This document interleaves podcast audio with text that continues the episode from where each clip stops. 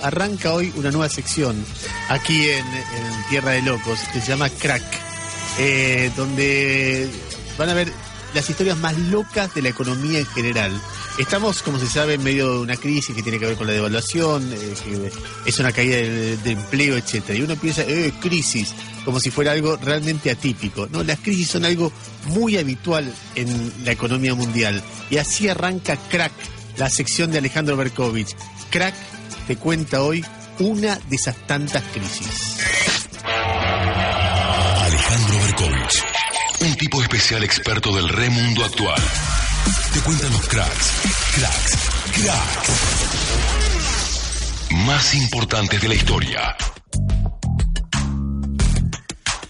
Muchas crisis se recuerdan con el nombre de la bebida alcohólica que se bebe en el país que cae y la más famosa, sin dudas, es la mexicana, el efecto tequila. Por eso la elegimos para arrancar con esta nueva serie en Tierra de Locos. Si tenés menos de 30, ni la vas a recordar, porque en unos meses se cumplen 20 años de este crack que sacudió a la Argentina como muy pocos otros. Pero vaya si dejó herencias. La principal el IVA, que saltó durante ese fatídico 1995 del 18 al 21%, y que como todas las subas temporarias de impuestos, se quedó entre nosotros para siempre. Pero volvemos a México. Un país eh, lleno de historia, barroco, picante como sus comidas, un lugar donde en 1910 estalló una revolución que lo tuvo más de una década a tiro limpio, eh, que decretó la reforma agraria, estatizó el petróleo, dejó gobernando a un mismo partido por 70 años, eh, un país desigual donde, yo lo vi, los obreros sin laburo se sientan en un banquito al lado de la catedral para ofrecerse al mejor postor, como los esclavos de antaño, mientras los millonarios les pelean a los del primer mundo los primeros lugares en el ranking de mega multimillonarios de Forbes, el país de Tijuana, del cartel de Sinaloa, de los narcocorridos, del subcomandante Marcos, de Carlos Slim, de Cantinflas, El Chavo y tanto más. Tan lejos de Dios y tan cerca de Estados Unidos, como dijo una vez eh, su presidente Porfirio Díaz. Bueno, el PRI mexicano es lo más parecido al peronismo que te podés encontrar en Latinoamérica.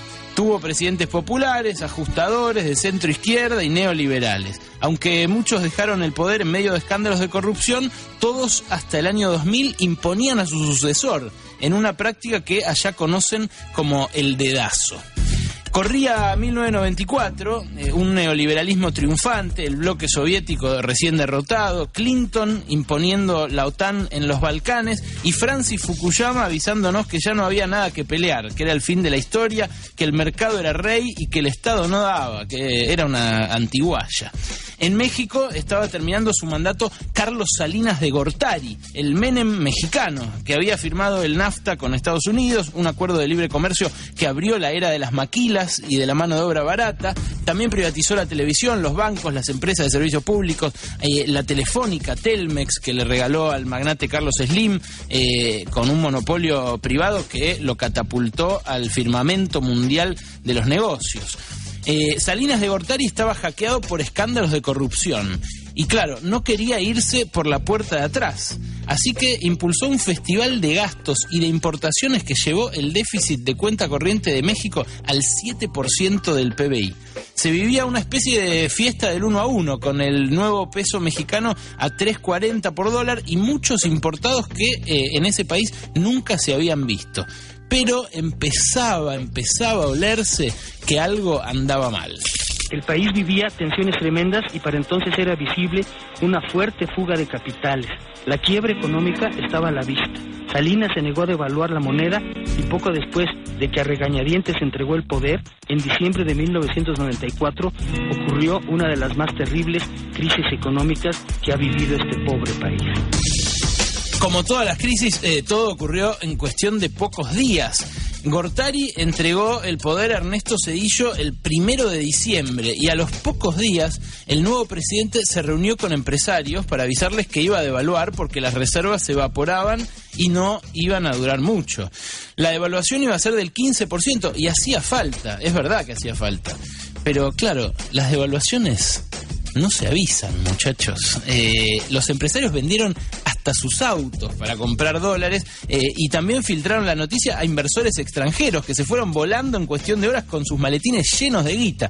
Al final el verde se fue de 3.40 a 7.20 en una semana, se vaciaron las arcas del Banco Central y se desató el crack. Consecuencias. Más de 16 millones de mexicanos cayeron en la pobreza extrema. Se desplomaron los salarios y casi 7 millones de habitantes emigraron a Estados Unidos en un solo año. Imagínate 7 millones de personas yéndose del país por la crisis económica. Después, durante el primer trimestre del 95, Cedillo puso en marcha una política ultra ortodoxa impuesta desde Washington. Eh, por supuesto, tenía que convencer a los inversores de cambiar dólares por pesos y por eso subió las tasas de interés. ¿De cuánto a cuánto? La subió del 7 al 110% anual. Todo empeoró, obvio, una quiebra masiva de familias y de empresas y una crisis social sin precedentes. Pero claro, el rebote, el rebote hacia el sur no tardó, justo cuando la dupla Menem Caballo gozaba de su máxima popularidad por haber derrotado la hiperinflación alfonsinista y haber eh, devuelto al país a la senda del crecimiento, la banca de Wall Street se dio cuenta de que si había caído México, también podía caer la Argentina. Eh, el Mingo precisaba ese chorro de guita como un adicto y cuando se le cortó empezó la abstinencia.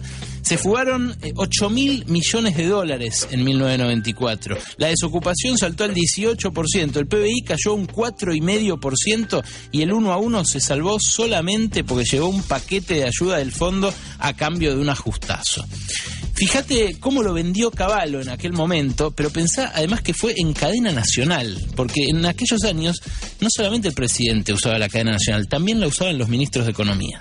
Hoy hemos adoptado decisiones duras pero ineludibles. Además de los mil millones de pesos de recorte de gasto público nacional del presupuesto para 1995 que había aprobado el Congreso Nacional, hoy hemos anunciado nuevas medidas de reducción de gastos y de aumento de la recaudación impositiva por 3 mil millones de pesos adicionales.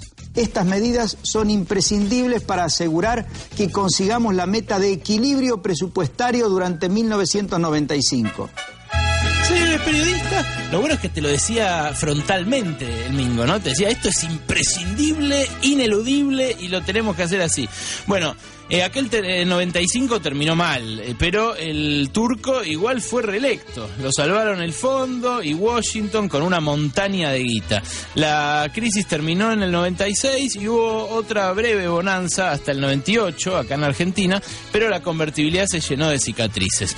Quedó a la vista de todos que no era eterna, el desempleo quedó alto y los patobas de la fiesta del uno a uno empezaron a echar gente del boliche. No era para menos, ¿eh? La economía estaba con una resaca fuerte y encima esta vez era de tequila.